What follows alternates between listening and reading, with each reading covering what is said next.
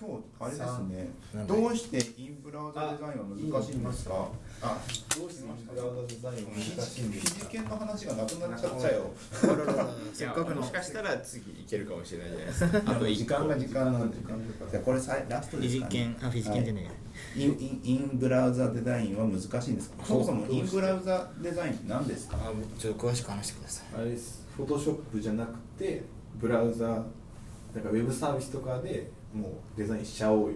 おー。だってウェブ作るんだから最終的に。な、まあ、ウェブサイト作るんだったらなんかウェブサイトで表現できるよねって今の時代だったなっていうので responsible なやつとか Photoshop じゃ無理じゃないそもそもみたいな,、はいなんか画面に応じてその四角をどう連打するのってそもそも Photoshop じゃ無理だから、限界来てるよねっていうところのに対するその回答みたいな感じですね。なるほど。ツール業デザインツール業界の、まあ、ただこれが全然浸透しないのはなんでなのっていう話。結構昔から言われてて言われてますねはい。もう45年前から言われているのにいまだに浸透しないって、まあ、45年前って多分 iPhone 出始めて、スマホが徐々に普及し始めてくらいうん。から言われてるのにいまだに。はい。そもそも responsible デザインもなんかあんまりうん。なんか LP とかだったらやるけどなんかちゃんとややらないしそうですね。アプリとかはやらないの。うん。でもメリットは大きいですよね。デザインをやりながらコーディングされてるんでうん。そうそうはいはい一回で済むじゃないですか。済みますね。そのスイテップ2メージ的には Chrome 使ってデベロッパーツールでこのペペペペっていじるみたいな。デベロッパーツールのはい上にラップしてるみたいな感じ。あーラップしてあじゃあディズが動かしたりとさらかに直接まあなんとなくね、そうそう。見た目が、まあデベロッパーツールの UI は、あのフロントエンドエンジニアだったら誰も使えるけど、はいはいデザイナーは使えないよねっていう。あーなるほど。だからデベロッパーツールの代わりのなんかデザイン用デベロッパーツールみたいになってる、あじゃあここに四角を区形でピーって引いたらそうそうそうそうそれのディブとスタイルが設定されここるみたいな。触ってフォントサイズ変えたらフォントサイズ上がるよみたいな、あサーサービス自体はあるんですか？そもそも存在として。いっぱいありますよ。なんか E0IO って有名なやつ言ったんですけど、はい。なんか10月31日で閉鎖してました。マジ？で GitHub に買われて閉鎖されてた。あそうなんですか？ってことは、はい。GitHub さんは、その辺をやっていくんじゃないひょっとしたらみたいな。GitHub 上で。GitHub 上で。できちゃう。こうやって。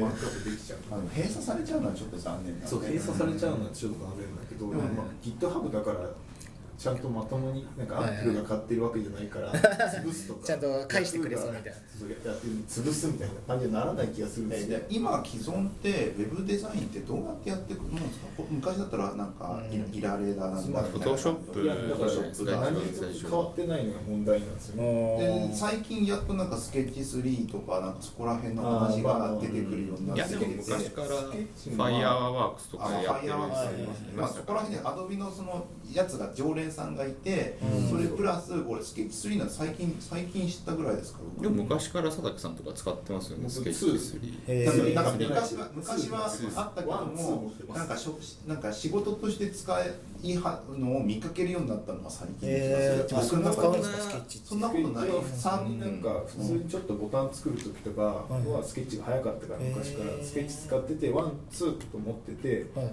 もう毎回お金払わせるからアップグレードイラ ッとして3変わっとこうって。なめてんのかと思って毎回アップグレードなしだから。はいはいはい。なんか9000円まあ9000円たかが9000円なんだけどうん。俺ずっと使ってってあげるのにこんなバズる前から。お金払わなきゃいけないのに イラッとして買ってないし、はい。そうなんですか。基本的にやりたいことがスケッチ2でもできるからその高機能もいらないよねっていう。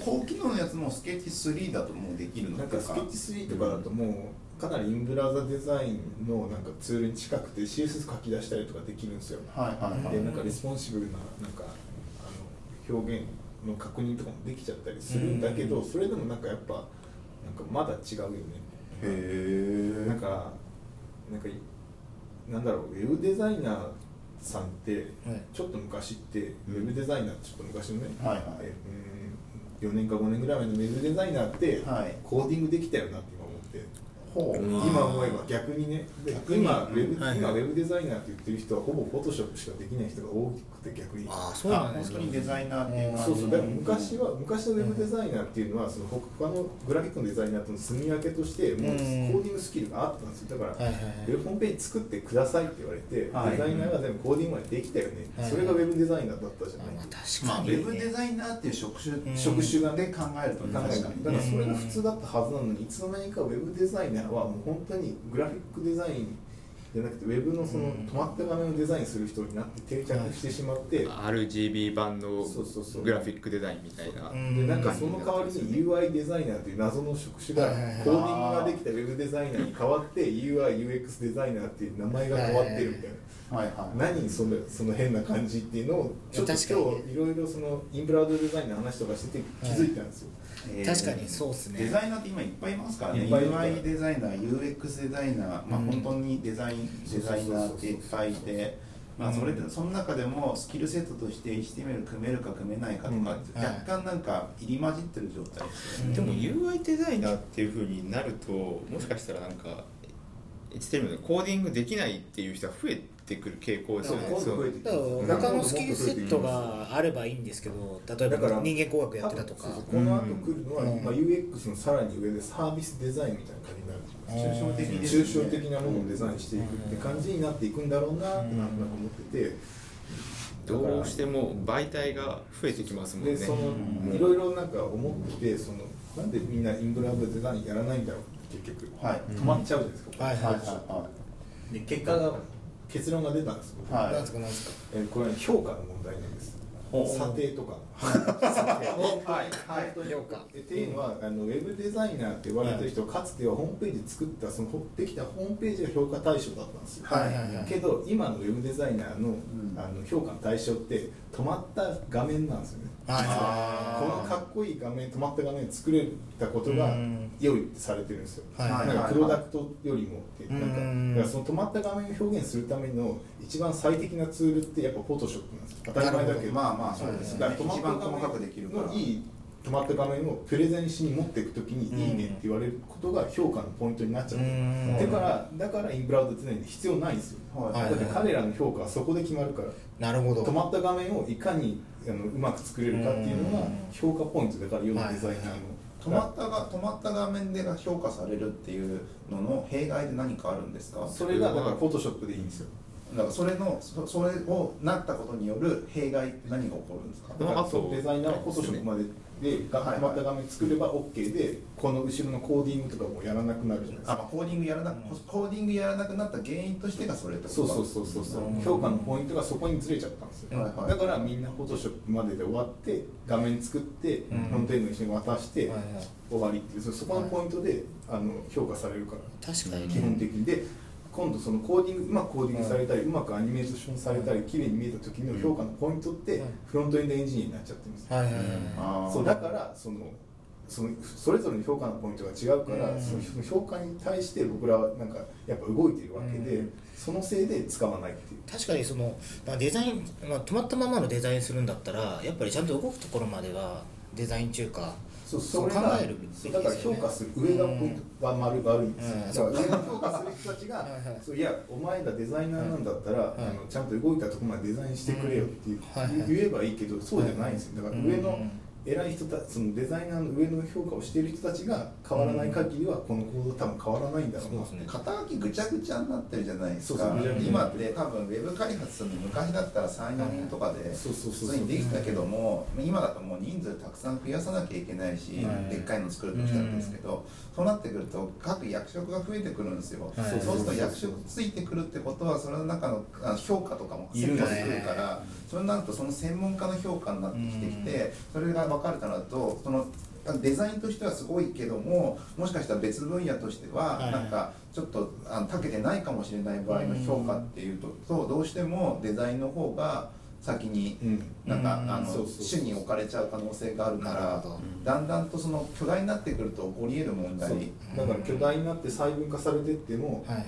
みんな別に悪くないじゃないですか、うん。それぞれの仕事をちゃんと全うしてるだだけだしそうで,、ね。はい。それで評価しなきゃいけないんですよ組織の中では、うん悪くだからこの人がサーバーサイド書けないからっつって、はい。それ悪い評価にならないじゃないですか。そうですね。その,、はい。そのやってる守備範囲の中でただ、はいはい。いいものが上がってきたらそれで評価されるわけでなるほど。でその領域をうまくこう広げて評価の領域を広げてあげないと、うん。だからやっぱ広がっていかないわけ。じゃあ。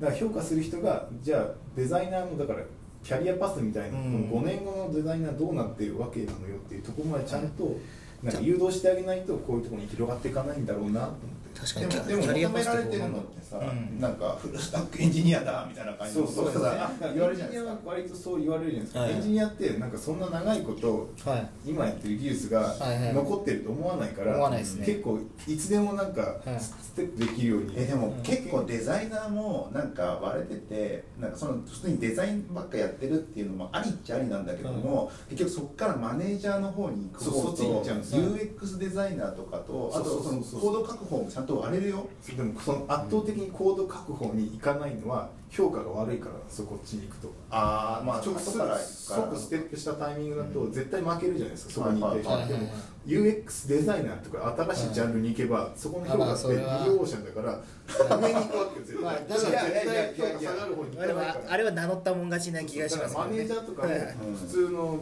前にされる方からしてみれば、する方の方が評価上がるじゃない、はい。だからそっちの上の上流にしか上がらないわけで,、はいはいはい。でわざわざ下流のはいはい。フロントエンドエンジニアとかにならないでしょなるほど。なんでフロントエンドエンジニア下流なんですか？下流でしょだって。工程としてです。工程として。工程としてだよね。工程として超下流でしょ、まあまあ最後にや一番下流でとか、うん。その起きてきた紙のデザインからあの、はい。いわゆるまあ、デザインをこうしていくところで、はいやっぱ結局上に来たモチベーションってどなんかデザイナーのモチベーションとしてそっちなんですかね。でもデザイナーの人が俺マネージメントやりたいってそうないされたいんね。だと思いますよ。でもデザイナーの人って、あのなんかフロントやってる人は多分物を動かしたいからフロントへ行ってるじゃないですか、うん。で最初デザインから始めてフロントに行った人って多分そういう形だと思うんですよ。お父さんそうじゃん。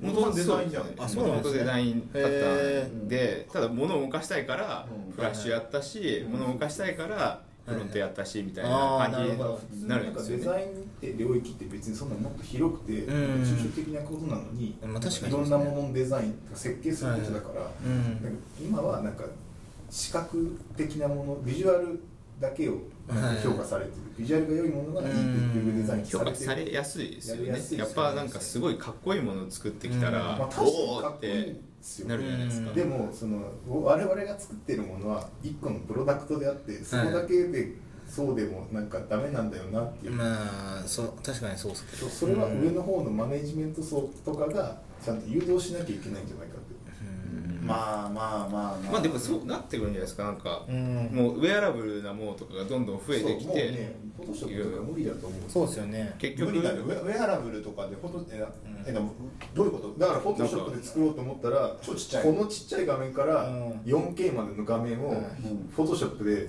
やれって言われた時に一体何枚 PSD 作れば？いいのか確かにそれって解像度をもう自由に可変できるようなエディターでないと辛いよね。それ多分それがもう来るのって1年ないぐらいのポイントなんですよ、はいはいはいそこまですぐ来てるのにそういうことかその危機感とか結構ないよねって。そっかもう画面のサイズがもうめちゃくちゃもうだって iPhone 今までってまだ iPhone iPhone5 ぐらいでよかったのが、はい。もう6プラスとか6でできた時点でもう破綻したことしましたねあれもこれから破綻するんじゃなくて、あのうんなんかフォトショップによるなんかマルチ画面のデザインがもう破綻してるんですよ、はいはいはい。今破綻してるのに、なんか意外と誰も気づいてないようなデザインになってってああもうそのツールって使えない。でも多分開発するようになったら気づくんじゃないですかね。なんか今 PDF とかでやんないといけないですよね。そうそうそう iPhone も。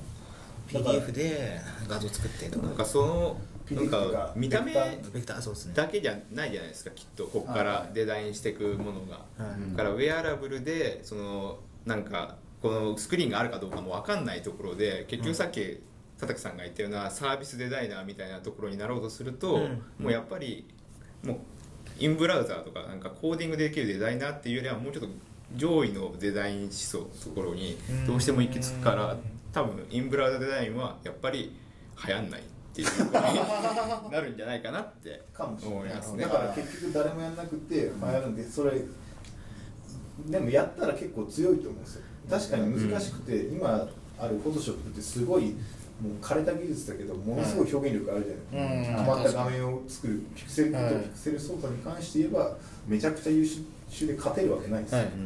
うん。あのインブラウザデザイン系のうんなん。かウェブブラウザでやる分には、でそれってなんかえいやそうじゃなくてなんか、えっと、その画面を作りたいんだったら画面を作ってればいいけど、はい。なんかウェブサービス作りたいから、はいはい。プロダクト作りたいっていうのにやっぱそれもマッチしてないよねって普通単純に。そのび止まった画面を作るのはすごい得意だよ、でも、うん。ウェブサービスを作るものじゃないからそもそも。フォトショップっていう名前だからそもそも。うん。写真加工。写真加工だからねっていう。そこでもうもう終わっててあれはパートを作るものになっちゃうかもしれないし、うん。画面作るんだったら別のものにステップしなきゃいけなくて、それを1年後にやってたらちょっともうきびデザイナーとして厳しいよねっていうかデザイナーってそういうことだけじゃないよねっていう。さっき言ってたまあ UI デザインも含めて多分デザイナーのやるべきことな気がするそうですね。なんか最近このやつさなんかデザイナーとかさそこら辺の話題とさ、うん。ディレクターの話題の2つしかなくてさ俺サーバーとかの話全くしないんだよサーバーとかインフラの話とかい。やでもあでもあやったか。やったやった、うん。えちょちょっとあったね確かに、うん。球根があったか。球根が球根球根前前回。前あー聞いてもらえればそれは。わかりましたはい。あのアドテクの話がある。おいおいおい。はい。結構ね今今やっといてもらわないと、うん。だから流行ってなさすぎるからインブラウダデザインの文化自体が廃れてしまう可能性があって、はいはい誰もやんないよねみたいな。特化したデザイナーとかだったらインブラウザデザインをするっていうチまあ。ョイスはうん。自分の効率化のためですよね。そうですね。どっちかっていうと。あとまあクライアントにいうかどうしてもあれじゃないですか。だったらもうそれ以外のものではもうデザインできないんじゃないかってアニメーションとかトランジションとかを含めてできないんじゃないと思って。うん。見せれもう完全に問題定義。問題定義問題定義で解決解決法としてはなんかその解決法ツールはあるんですか？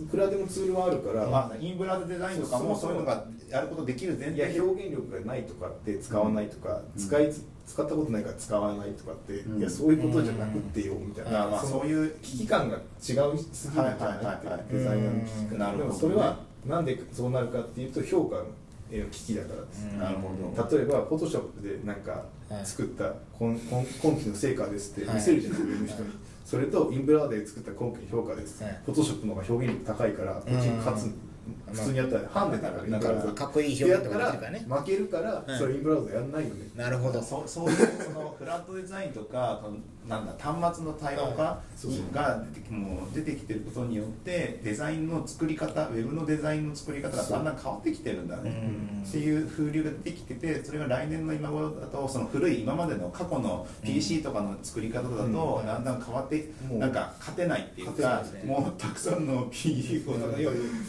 PSD か。PSD をすげえ対応しなきゃいけないから逆に人間的な仕事じゃなくなるっていう。辛いことになるって感じなんとかなんとか 4K とかいうファイルがいっぱいできる、まあ、確かに。なるほどね。今アンドロイド始めて、うん。そのアニメーションの部分アニメーションとかトランジションの部分どうやって詰めていこうかなっていうのがやっぱ悩みですね。どういうふうに言われるるんですか？デザイナーとのやり取りあるじゃないですか。ネイティブだからここはくるくる回転してとか。ああだからそのインブラウザデザインがもう一歩進むと、うん。あのフェイスブック折り紙っていうツールあるじゃないですか、はいあるね。ペーパー作って、はいあれになるんですよ。あれはネイティブをうん。インブラウザデザインみたいに、あうん。インブラウザじゃないけどなんて言えばいいんだ、はい。ネイティブのコードをネイティブのコードのままデザインするっていう。シンプラプラで書けるからそれそのまま持っていけるんです。よ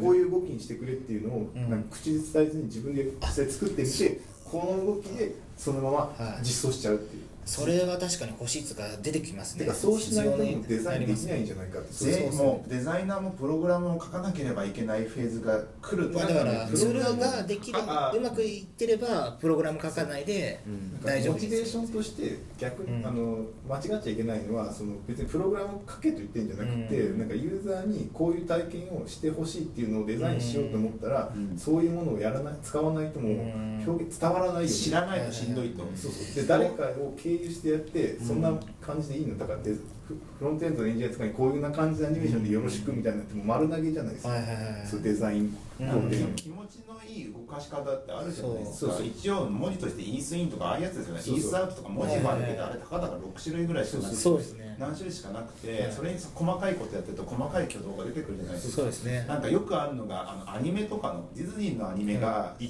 あのうんそうキュはいはいはい。キューブのやつがあってはい見たことありますね。自負画像でなんかあのさ喜ぶとか、はい。なんかそういう表現してるじゃないですか。体を残すみたいな。残すとか、はい。あれを表現する人っていうのがはい。今いるんだけども、役職的にはどこにもいないんだよね今そうですね関係は。ディズニーのアニメとかもあれってアニメーターが作ってるじゃないですか、動きってこうあれってすごい観察してアニメのセルはいっぱい作ることによってはい。実現しないとこの表現って出ないよねっていうのはうん。クリエイティブな仕事だったはずなのに、はい。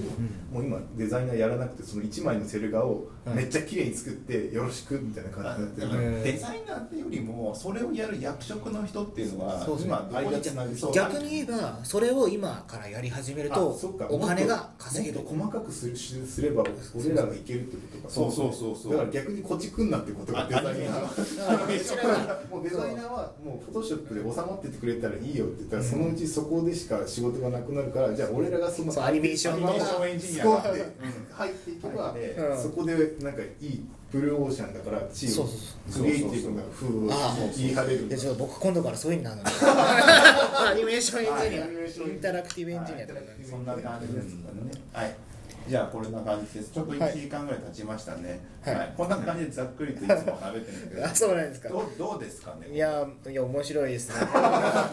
技術系の話は面白いですね。やっぱりエンジニアなんでね。うんまあちょっと色気はないですけど。あ色気は。先週はあったんですけどね。いやももっともっとなんかあの俗な話になるかと思ってたんで大丈夫でよかった。いやいやいやちゃんとそこはここは話しちゃいけない場所だってことでまあそういう俗な話は居酒屋とかで。昨日昨日とかそうですね昨日とか。それはもうありがとうございます。はい、こんな感じですねけども、はいえっ、ともう大体2ヶ月ぐらいやってんですよ。すごいですね。結構長くやってて、なかなか再生数がはいはい。なんか増えなくて困ってる。あー本当ですか。出ないです増えないんですよ。なんかどんどんしなんか。大体20人から30人ぐらいの人しかいない。逆に固定客がそれだけいる。なるほどね。そういう状態。常連さんがいらっしゃるんそれですね。すごいですよねあー怖いなそれ。やめてほしい方がいましたらどうかシェアをしていただければアじゃあ僕も帰ったらシェアしまはいす、お願いします。はい、これをかいあのまた。はい。次回あのゲストとしてもしぜひあれば、はい。よろしくお願いします。よろしくお願いします。ありがとうございました。ということで以上になります。ありがとうございました。ありがとうございました